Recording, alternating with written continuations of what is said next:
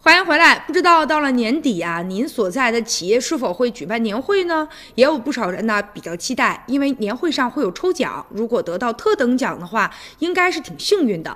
但是现在有一家企业，他们的这个年会让参会的人特别的失望。原来啊，他们也设置了一个特等奖，就是带薪年休假一年。哎呀，如果能休息一年的话，这个企业真的能这么大方吗？但是真相却让人哭笑不得呀！他这个奖品的颁发的日期是二零一八年的十二月二十八号，有效期呢是到二零一八年的十二月三十一号。所谓的带薪年假一年，其实呢就是实际上休息三天。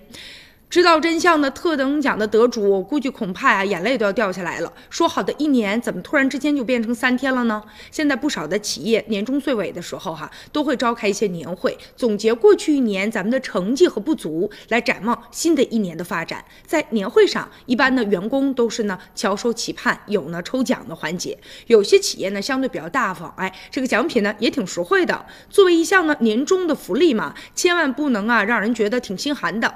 但是类似。像这种啊，所谓的让你休假一年，实际上只有三天，嗨，这只能啊让很多的职工觉得好像在跟我们开玩笑吧。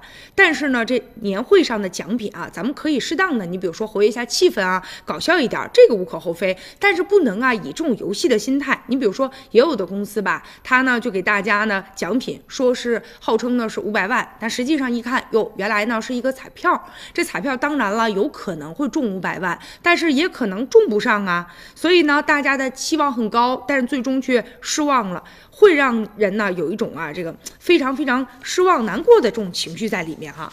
而且呢，如果说平时这员工呢福利待遇就不是很好的话，年终的时候还让大家落了个空，恐怕呀就没有实际的归属感了。其实企业真的应该啊让员工觉得这是自己的家，才愿意呢更多的为这个企业呢来付出。我们也不需要多么高档啊、多么丰富的年终奖，但至少让我们觉得，哎。这奖品呢挺实惠的，说明了企业对于我们的真正的这种关心，而不是说一些华而不实的东西哈啊，多少吧，让我们能够和我们的期待相挂钩吧。